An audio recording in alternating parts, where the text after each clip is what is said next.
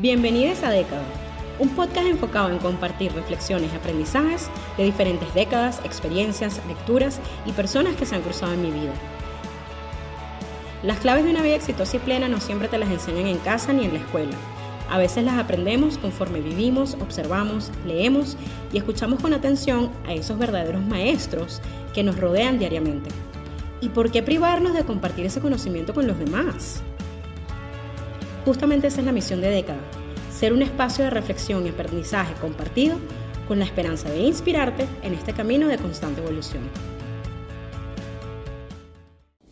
El desapego. Comencemos como siempre con la definición del verbo desapegar según la Real Academia Española. Apartarse o desprenderse del afecto o afición a alguien o algo. Y voy a destacar estas palabras desprenderse, afecto, alguien o algo. Tengamos presente que el apego es algo innato, algo que proviene de nuestra necesidad del amor y de la dependencia que tenemos a nuestra madre desde el momento en que nacemos, porque ella nos alimentamos y así, a través de la interacción con ella, vamos ganando seguridad. Pero vamos a verlo desde otra perspectiva. Si fuéramos computadoras, el apego sería como un programa de iniciación con el que nuestro sistema operativo ya viene cargado y que sin eso no podríamos funcionar. Probablemente es por eso también que al no tener guías sobre lo que representa el apego positivo, practicar el desapego para nosotros puede resultar muy doloroso y difícil.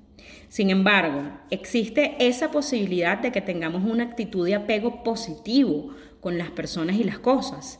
Es decir, una relación que no sea dependiente y en la que nosotros somos capaces de aceptar que todo y todos cambian. Hoy les quiero hablar de algunas de las cosas que he aprendido a lo largo de décadas, experiencias, lecturas y personas sobre qué es el desapego y cómo lo podemos practicar. Si volvemos a la raíz del tema, es decir, al apego, y citamos una vez más a la Real Academia Española, podemos decir que el apego es la afición a algo o a alguien. Y según varios artículos que he leído en términos de psicología, el apego es el vínculo y la dependencia que desarrollamos a algo o a alguien con el propósito de obtener nuestra felicidad y bienestar. Quizás es precisamente esa relación que hacemos del apego con la felicidad y el amor lo que hace que para muchos el desapego sea percibido como una falta de empatía o una frialdad emocional o incluso antipatía de parte de esa persona.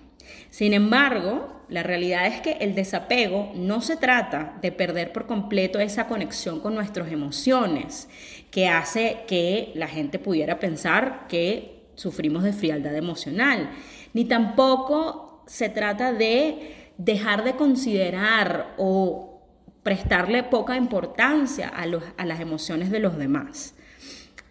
En realidad, el desapego se trata de mantener una relación sana con personas y cosas donde nosotros entendemos y aceptamos que somos independientes, que nuestros sentimientos y nuestras acciones dependen solo de nosotros mismos y que de nuevo nada es permanente.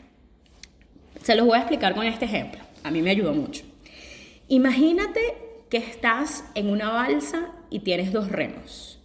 Pero además, dentro de esa balsa has metido cantidad de objetos que te recuerdan experiencias y personas que ya no están. Y tú estás tratando de remar en esa balsa con toda esa carga desde la orilla hacia otros rumbos.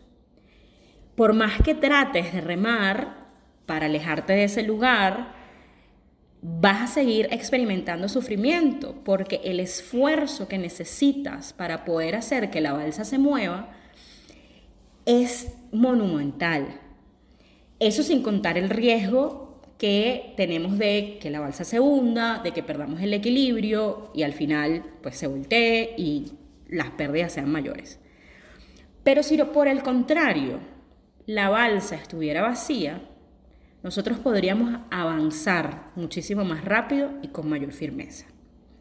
Lo mismo nos sucede cuando soltamos las cosas y a las personas, cuando nos desprendemos, nos despegamos de ellos. Y es que casi sin darnos cuenta, nuestra vida comienza a moverse con mucha más agilidad. Y claro, ya sé, ustedes seguramente ya se están empezando a preguntar, pero ¿cómo yo sé si tengo un problema de apego? Porque yo creo que en mi vida todo funciona normalmente. Bueno, voy a citar un blog que leí en una página web llamada El arte de saber vivir, en donde destacan algunos de los llamados síntomas que nos pueden ayudar a reconocer si tenemos un problema de apego. Primero, la negación constante al toparse con una realidad desagradable. Luego, el miedo al abandono. Otro, la intolerancia a la frustración. Uno más es el complejo de rescatista, es decir, que nosotros aspiramos, queremos, deseamos y hacemos todo por resolverle la vida a los demás y tomar decisiones y, hacer acciones por ellos. Otro es la tendencia a desarrollar adicciones. También destacan el comportamiento impulsivo o socialmente negativo.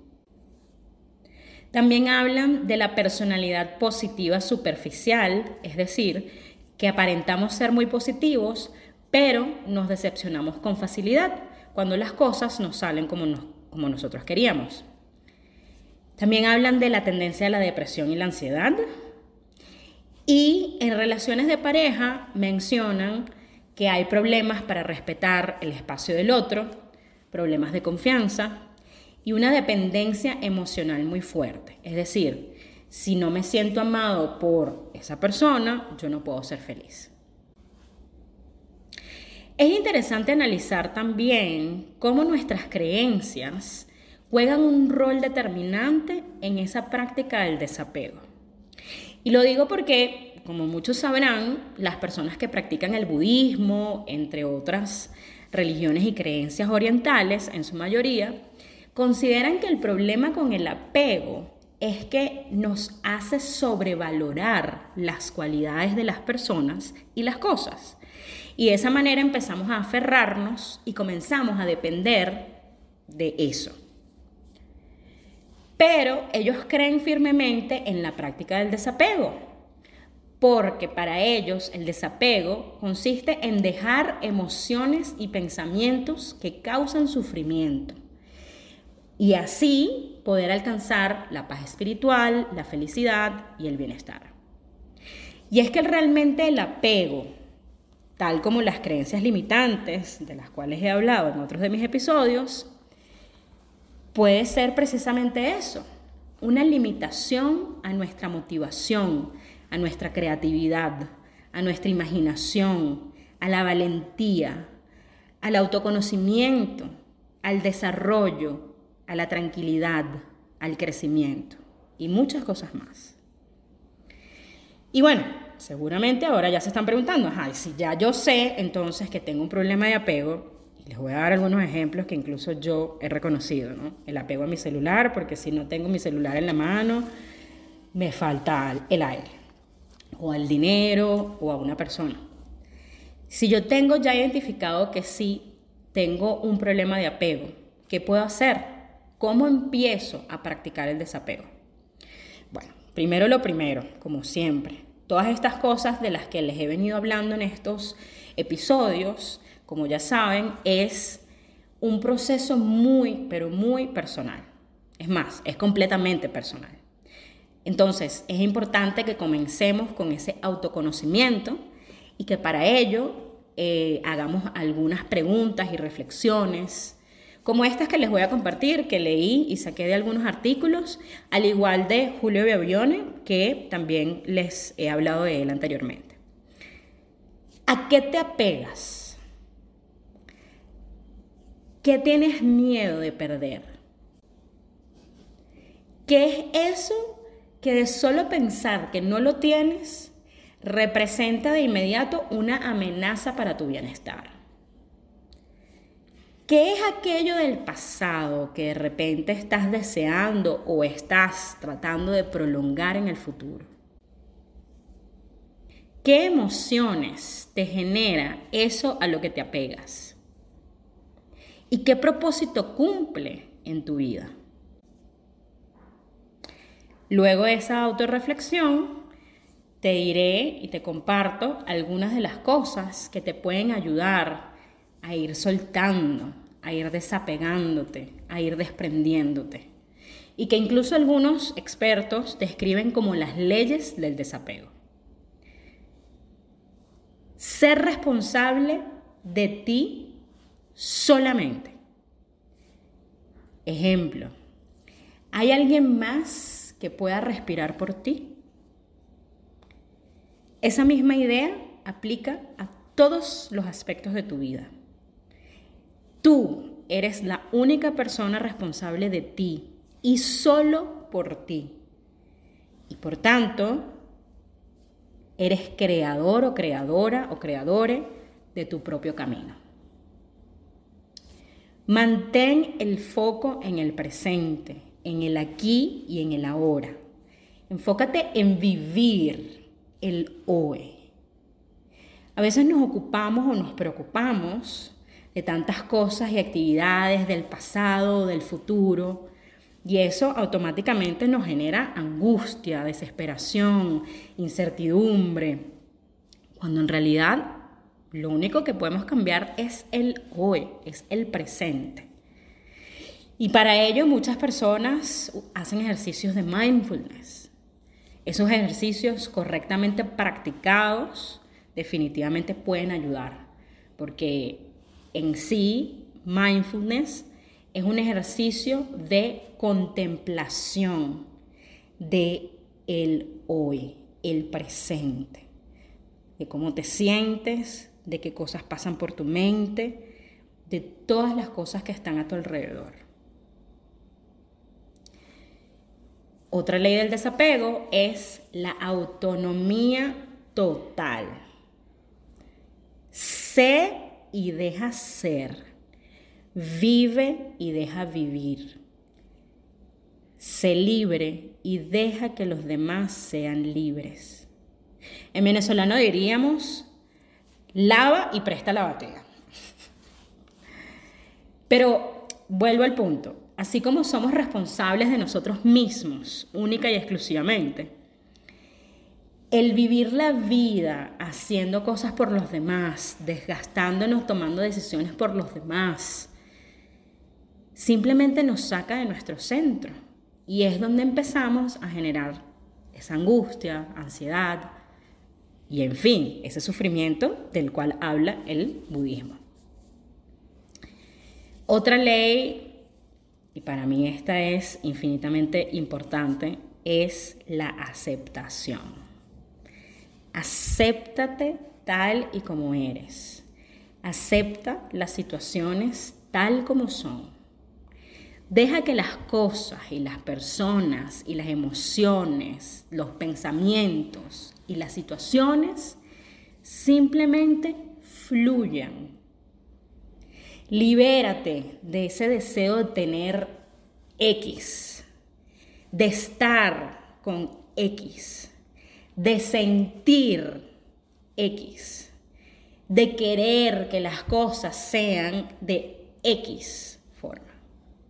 Simplemente acepta y vive las emociones y las situaciones en el presente. No te reprimas, simplemente observa, observa los hechos, observa los pensamientos, observa las emociones que surgen y acepta. Y yo sé, esto es mucho más fácil decirlo que hacerlo, pero cuando uno empieza a aceptar, créanme que es de ese tipo de cosas que con la práctica se hace el maestro. De repente, aceptar todo tal y como es comienza a ser muchísimo más fácil. Esta es otra de las cosas que he repetido en todos los episodios, pero que lo hago porque mientras más rápido lo asimilemos y aceptemos, más fácil va a ser que vivamos en plenitud y en este caso que podamos practicar el desapego. Y es el hecho de que todo cambia. Nada es para siempre. Y finalmente, confía. Confía en ti. Confía en tus capacidades. Confía en tu poder creador. Confía en que todo lo que estás viviendo tiene un propósito y que toda esa incertidumbre y ese cambio va a generar algo mejor, porque siempre hay crecimiento.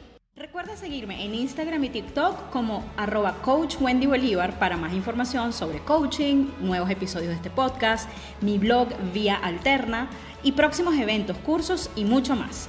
Gracias por haber escuchado y si te gustó recuerda compartirlo con otras personas que se puedan beneficiar de este contenido. Hasta la próxima.